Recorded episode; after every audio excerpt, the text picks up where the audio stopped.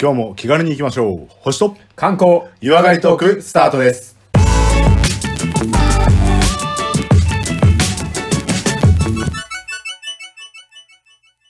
こんにちは、コマです。こんにちは、レオです。まずは番組のご案内をさせていただきます。このポッドキャストは、相方のコマさんが星や星座宇宙についての話をして、私レオが日本の観光についてお話ししております。また素人が行っている番組ですので、間違いや不備がありましてもご容赦ください。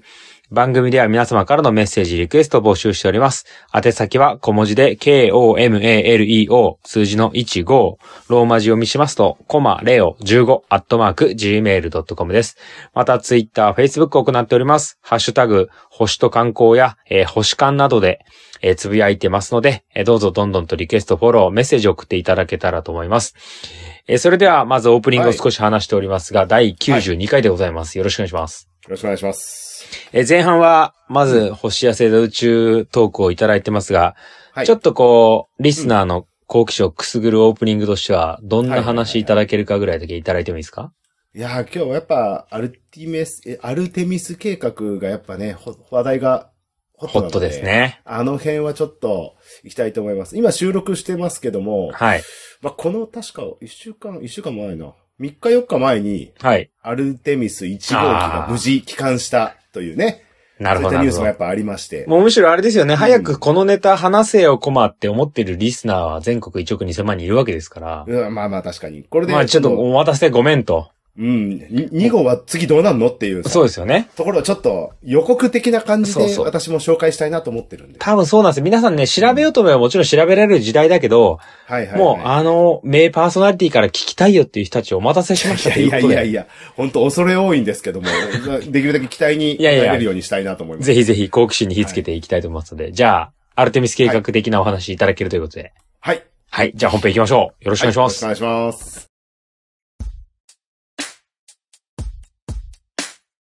はい、それではここからは、コマさんによります、星や星座宇宙についてのお話いただきたいと思いますが、改めて今回のタイトルよろしくお願いします。今回はですね、アルテミスのサポート、日本、非いずる国のかぐや姫っていうのをちょっとやっていきたいと思います。アルテミスのサポート。うん。アルテミスのサポートってことは、日本の企業のお話が出てくるってことですね。まあまあそういうことですね。どのくらい今後活躍してくるかっていうのと、あともう一個、やっぱかぐや姫の存在っていうのをちょっとね、なるほどね。今はピンとこないかもしれませんけども、んうんやはりちょっと触れていきたいなと。あの、ボイジャーにビートルズが乗ってるみたいに、うん。かぐや姫のフォークが、フォークソングが乗ってるっていう。いやいや、まあまあまあまあ、まあ。あー、ごめんなさい、ごめん、ネタバレだったらごめんごめんごめん。全じゃ然違いまあす。全然違います。全然安心してください。あ、あ、よく、全然です。じゃあ、はいすいはまいせはんい。はい。余計な脱線を失礼いたしました。本編お願いしまはす。いはいはい。え、あの、今回もまたアルテミス計画で申し訳ないんですけども、はいはいやっぱりこう、紹介しないわけにはいかないぐらいのいかないよ話題ですからね。で、今、えーまあ収録してる段階で、今ですね、まあ、アルテミス計画の1号機がい、無事、えーオリオン宇宙船を乗せて、うん。で、えー無人ではあるんですけども、まあ、月を何回か周回してですね、うんうん。で、えー、11月16、12月の16、はい10あ、えっ、と、最近ですね。うんちょっと日にち忘れちゃいましたけど、11月16に飛んでって、うん。で、うんここの今日の収録の3日ぐらい、4日ぐらい前かな、はい今、全20、5日、25日の工程を終えて、まあ、降りてきたという話なんですね。それはあの11調査しに行ったやつが無事に帰ってきたよっていう感覚でいいですかそうそう、無事、はい、はいはいはい、周回して帰ってきたっていう話ですね。で、これまあ無事に帰ってきたわけなんですけども、やはり今回の懸念としてはですね、んあのー、オリオン宇宙船が、まあ、人を乗せた時にどのくらい、えー耐えれるかっていうのがやっぱ重要なだったわけですね。うんうんうん今はい回はちなみに無人ですね。無人だったので。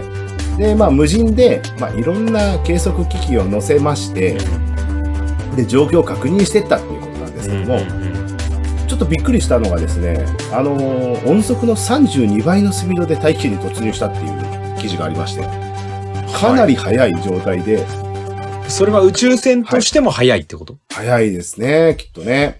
音速の32倍。はい。でものすごいスピードでよくこう、大気圏にまあぶつかった時の、やっぱこう、圧縮のした時のこのね、あのー熱。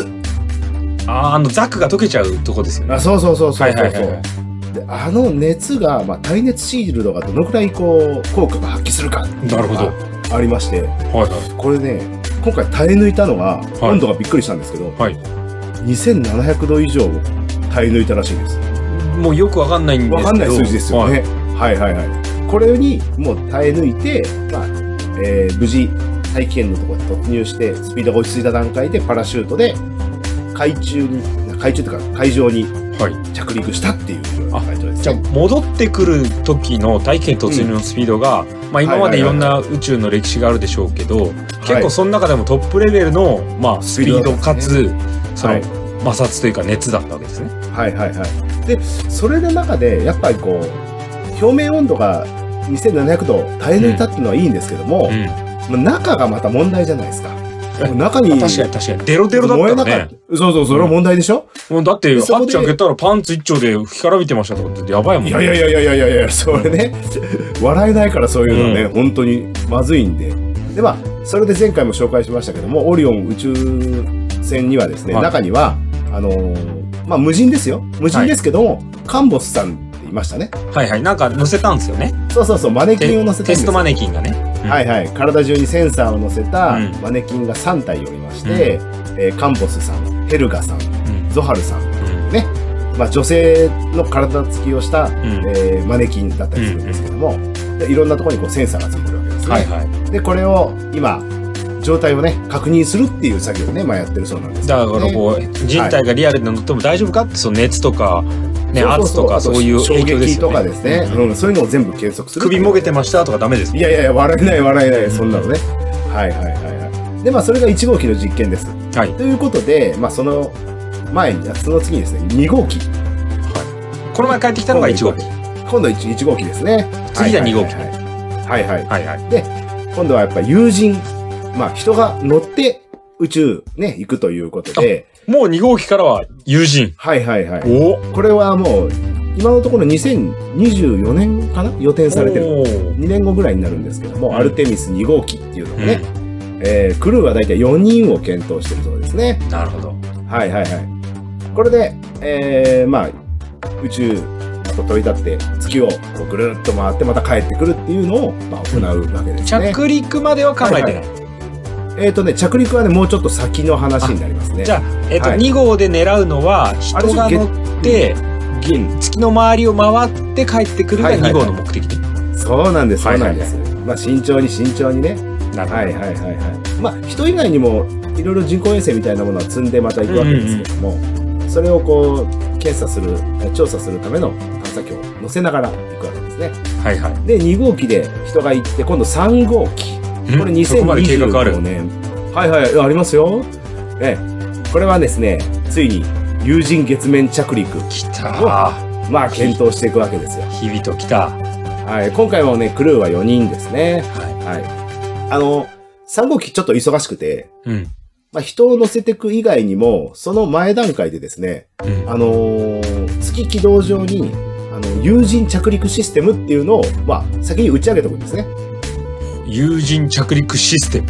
システム。要は、まあ、その、着陸用の艦というか、なるほど。ね着陸専用の機材をはいはい、月軌は道に乗せておくと。い。乗せておくんですよ。おおだからまず、アルティミスで、アルティミス計画ってあのーオリオン宇宙船でまあ行って、月軌道まで行ったら、まずそこでドッキングするっていうね、ちょっとこう、ね、中二心をくすぐるような、なるほど、なるほど。宇宙でドッキングするわけなんですよ。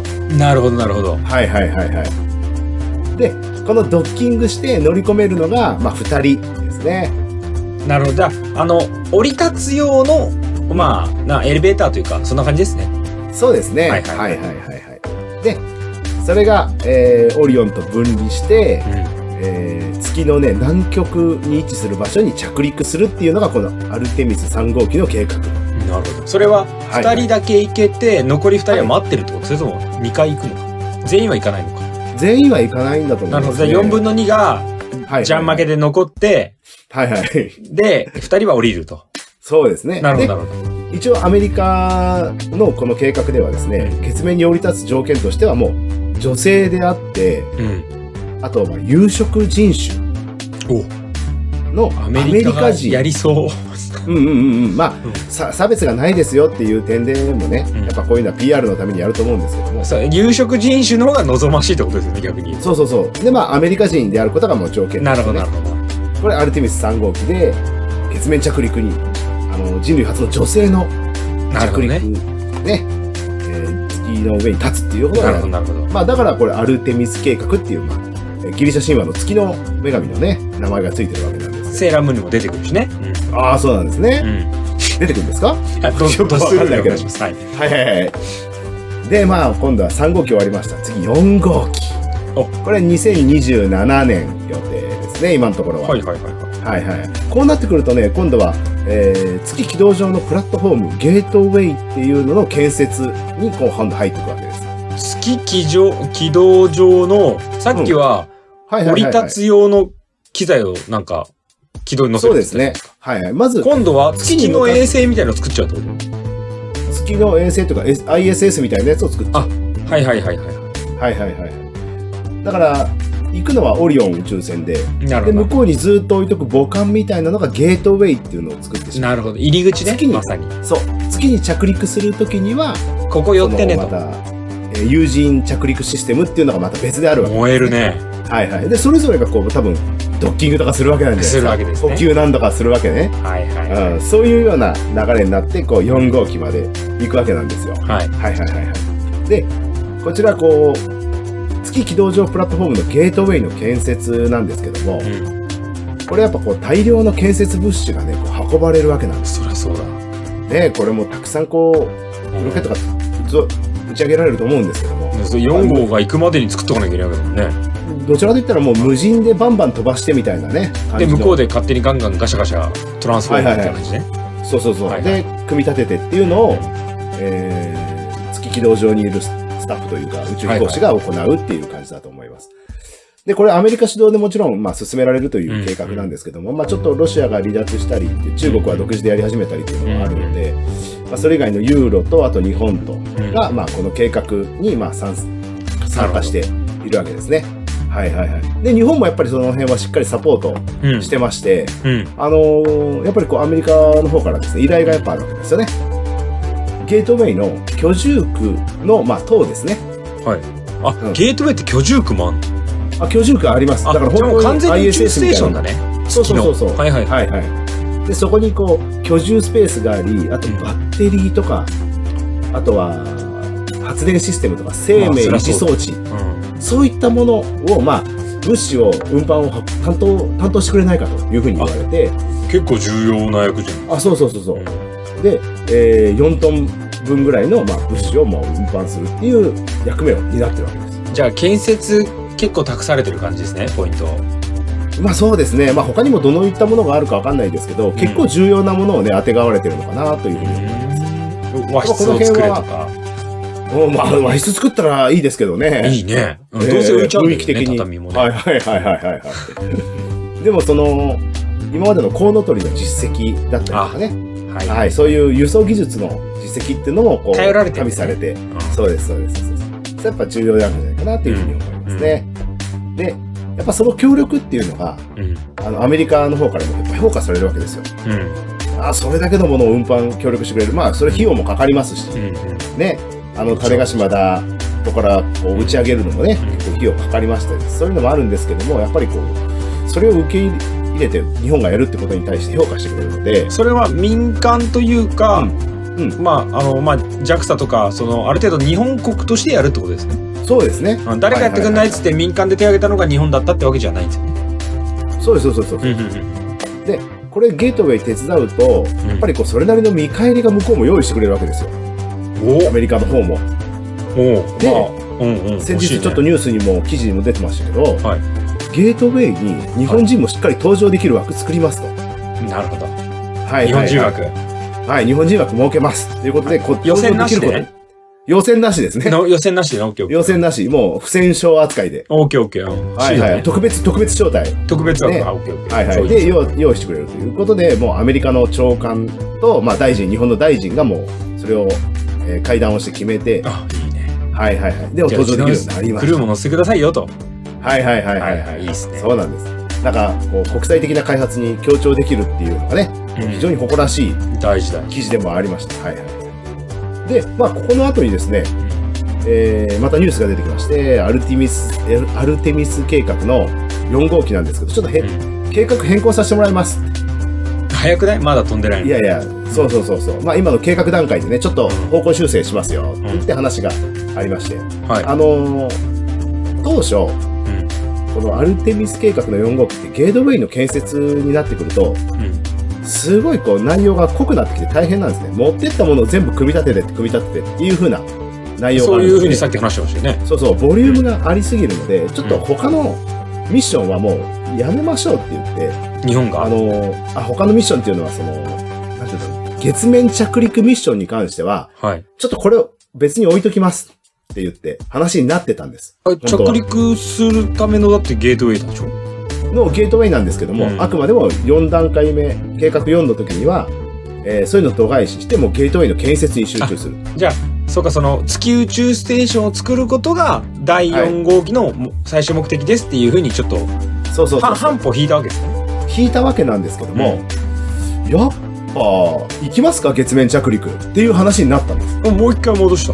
戻したんですよ。うん。ちょっと待ってください。これ、4号機、オルティミス計画4、日本人枠あるなっていう話になるわけですよ。あ、そうかそうかで。アルテミス4号機は、その建設を日本がこう担当するのと同時に、日本人もそこにいていいよっていうことは、イコール日本人が乗っていくってことですよね。そうなんです、そうなんでで、それに、いや、やっぱはい月着陸もちょっと考えようやって言ってきたってことは、す。はい。もしかしたら、もう、じゃんけんで勝てば、じゃんけんしワンチャンあるってこばと、ですね。ワンチャンあるかもしれないんですよ。なるほど。ついに日本人が月面にただまだ分かりませんけども、まあまあまあ。いやいや、ここはさ、欲張っちゃいけないじゃないですか。うんあの、キャン期待しちゃうとさ、謙虚ないつも裏切られてきたから。そうそうそう。うんこうなんていうの謙虚な姿勢こそ、まあ、ジャパニーズスピリット。そうそうそうそう。えー、まあまあ、月面着陸ね。まあ、日本人が行けたら嬉しいですけどね。まあ、そこは奥ゆかしくね、もそうそうそうそう。まっあ、たいのうございますと。家宝は寝て待てという感じのね。なはるほど、なる ほど。いはい。まあまあ、ちょっと期待はちょっと持ちながらね、待っていきたいと思いままあす。ただ、あはいの、可能性として高いのは、はい。その4号機に乗ってって、その日本人の、その時は女性なのかどうか知らないですけど、日本人と一緒に行った仲間が着陸するっていうのはほぼほぼ硬いってことですね。そうですね、うんはいはいはいはい。で、このさて、この日本の宇宙飛行士、誰が選出されるのかっていうことなんですけども、はい。これはほら、JAXA やったじゃないですか。宇宙開発、宇宙飛行士のう候補選抜、ん。なんかちょこちょこね、みそんなニュースを見ましたよね。あの、求人出してるじゃないですうか。ハローワークかなんかで。 ん。ハローワーク出てる。ハローワークじゃ ないな。JAXA の宇宙飛行士候補、はいはいね、はいはい。募集バイ出トしてる探じゃなしのいやですか。つで出てる。はいはい、バイト探しも出ないと思うけあど。出ないんだ。はいはいはい はいはい。で、それでも、やっぱこうかなり今回人数集まったらしいんですよ。いろんなとこでやっぱ見ましたよね。え、もう締め切ってますもう。もう締め切ってます。あ、ええ、もうコマさんは第三次選考ぐらいまで生きてるんですかええもう第一次であ決定特別され枠てますけど。いやいやいや、コマ枠もう、あの、英語もっと練習してくださいみたいな。 いやもうそんなの初め、科学初でめの大変審査で終わりましたけどね。で、これ応募総数が4000人以上来まして、はで、まあ年代別だと45%が30代、い。男女比率だとまあ22%が女性っていう感うじなんですね。ん。うん。いいね。はいはいはい。まあ女性比率がね、22%っていうのはもう今までに一番多かった高いんだ。高い比率らしいですね。で、素晴らしい。えっ、と、45%が30代っていうのも、今ちょっと宇宙飛行士の高齢化っていうのもちょっと問題になってあ、そうてね。はい。30代の、えー若い人たちがこう宇宙に興味を示してくれてるっていうのは非常にこうじ期ゃあ今ま待さにを持ってる。宇宙兄弟的な選定が行われてるわけですね。そうなんですよ。今まさにその選抜試験が行われてるっていう感じですね。はい。でもやっぱここで思うのは、やっぱアルアルテミス計画ですし、私としては女性が選ばれたら面白いかななんてこう期待してるわけですよ。期待してるよね。ですよね。だってアポロ計画だったらさ、男性ですけど、アルテミス計画ですから。いや、やっぱ月のイメージですから。ねまあ、ただ、それも、あの、はい、どっちでもっていう気もしますが、はいはいはいはい。アメリカも含めて、女性をっていう意欲って言ってるんであれば、いはいはいや、はいすいません、あの、うちだけちょっと 男性でっていうのはちょっと、ちょっとね、ちょっとね、ちょっと違うじゃあなのいでチームワすークとしてどうなんだか。と思はいいますはよいね。はいはい。で、まさに多分、レオさんの同世代の女性が行くとしたら、うん、マジセーラームーン世代たちが行くわけですよ。うん。そうだよ。そう考えるとちょっとこう、もしかしたらですよ、そういう衣装を持ってくかもしれないですよね。選ばれいるやのがね。、あるよね。あるよね。うリアル月に変わって吉尾級が来るかもしれん。そうね。ない。うんはいはいはいはいい。や、ちょっとね、踏まれたいよね。お仕置きされたいよいや、ね。踏まれたいっていうか、うまあまあまあまあ、でもそのぐらいこう、あの日本のアニメ文化、世界にもやっぱ発信してるんで、んいや、やっぱ女性が選ばれて、あるんじゃないかつ、うん。その、セーラームーン的なね、はイメージの人が、まあちょっとあれですよ、あの、年齢的に無理ですっていうのも、ちょっと踏み越えて、その時だけは頑張ってほしいって思う。心い。から中思うわけで服す。の上から、あの、ひらひらスカートとかでいいよ。ああ、全然いいですね。全然いいです。はいはい、で、最初の一歩が、あの、、はい い。よいよ、月に変わってお,、お仕置きをする時が来ましたと。マジで。そんなコメント言うの。いや、だって、いやいやいあや。れだらけ、あの、ロシアのフィギュアスケーターとかね、あの、セーラームーンの衣装で滑ったりとかしてますからね。おうおう、しましたね。うんはいはいはいはい。やっぱアニメのね、評価ってやっぱ高いのいやいでや。、大事ですよ。そっからなんか夢こう始まってるから。ガンダム世代が宇宙作ってるね、一部もあるでしょいや、あると思いますよ。絶対あるでしょありますよ、絶対。はいはいはいはい。いや、そういうところもやっぱ期待してね、これ今後の宇宙開発見ていきたいなというふうに思います。じゃあ、あの、はいちょっと過去に、はい。あの、無重力インジゲーターの話されたじゃないですか。あ無重力検事ゲーターやりましたね。は。はいい。ね。まあ、まあ、つまりはいその無重力になったのがわかるような、こう、ぬいぐるみというかね、うんうんうんうん送って。はい。それ、ぜひ、あの、ここに天下向こうの傷がついてるアルテミスってはいはいいはいうはい白猫でお願いしたいなと。まあれ白猫だっけあ、白猫ですね。ああ、そうだね。アルテミスだからそうでね。すね。うんこれもまあ日本人黒にな行ってルくことになナっったらていうのもありなんですけど。はいはいはい。まあ、そこはアルテミミスでちょっと言っていただきたいなっていうのが多分ね、このセーラームーン世代の思いかなと思いますね。この辺はやっぱこう、このリスリスナーの方がね、ちょっとそういう関係の方がいて、ちょっと押してくれたら嬉しいですよいね。や、そうですね。はいはいはいはい。投票があるかもしれないね。はい、今回宇宙開発がね、まあ、大体ギリシャ神話になぞらえてこう命名したりするっていうのもちょっとありまして、ありますね。ねはい、ちょっとギリシャ神話のお話に触れたいと思うんですけども、この番組ならでは。いやいやいや今回こうアルテミス計画名前の由来になったアルテミスギリシャのあのギリシャ神話の女神じゃないですかうん。そして今回成功したオリオン宇宙船っていうのはうん。あの我々大好きな憎めない恋バカの狩猟の名手じゃないですか。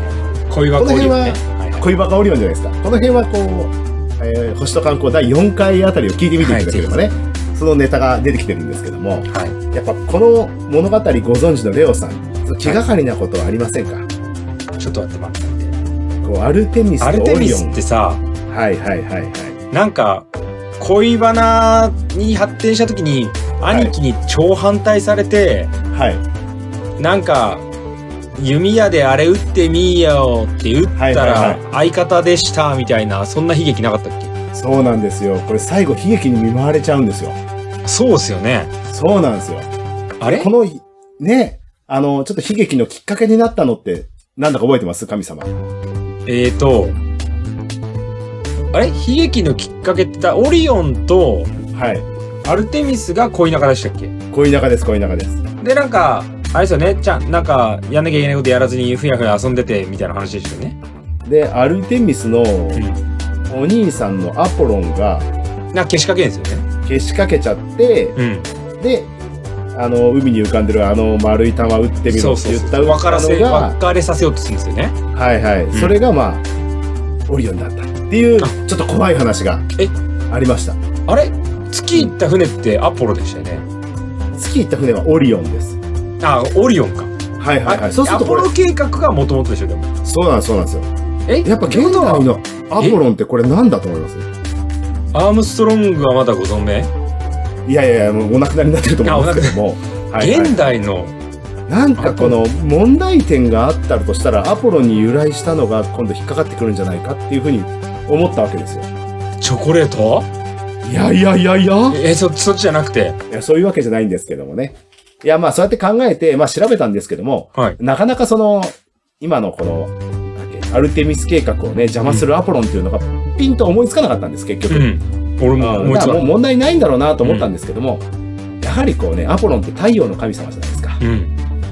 そうするとやっぱ関係あるのは、非いずる国、日本のことなのかなというふうに思うわけですよ。え、ちょっと待って、え、日本邪魔する気あんのな邪魔する気ないから、ん今回は大丈夫ですっていうね、そういうお話です。そうだよね。はいはいはいははいい。。そうななんんかです。喧嘩してんだっけと思っちゃった。いやいやいやいやいやいやいや。やっぱその辺はね、アポロン今回は、えー日本が応援するので、この計画はうまくいくに間違いないですね。間違いないですよ。間違いはなはいいです。い、間違いないです。で、ぜひ、その、セーラームーンのね、うん。イメージで、月に行いやく行こうよ女性の方が、この JAXA の試験にね、合格してくれるこいやとそをう、。竹内直子願いま先して生にサイン書いてさ、宇宙おいおい、いいです、いいです、いいです。うんはいはいはいはい。というわけで、今回、また、アルティミス計画のお話でした。なるほど。はい。いええっと、ちなみに、かぐや姫はどこで出てきますや、本当はね、この、私はかぐや姫で締めようと思ったんだけど、途中でセーラームーン出てきたんで、セーラームーンに変えました。なるほどね。 なるほどねそ。うそうそうそう。あの、月に行く女性の代表がかぐや姫で、コマさんのそうそうそう脳内では出来上がってたけど、俺の中にセーラームーンっていう存在が今なかったので、で、おなんかこう、途中からさ急ハンドルで、おこっちだって言って、星間リスナー寄りに寄せてくれたわけですね。いや、どちらかといったらレオさん寄りに寄せただけなんだけど。あいやいや、そうそうそうみそう。みんな、あ僕はもう、かぐや姫も、セーラームーンも、もう、押しまくりですよ。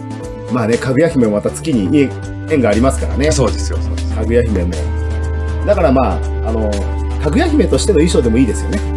そう まあ、ただの和装じゃねえかって言われそうだけいやいやいやいやいやいやどまあちょっね、と、点々つけて、こう、眉に。ああ、マロマユでね。はい、はい眉眉で。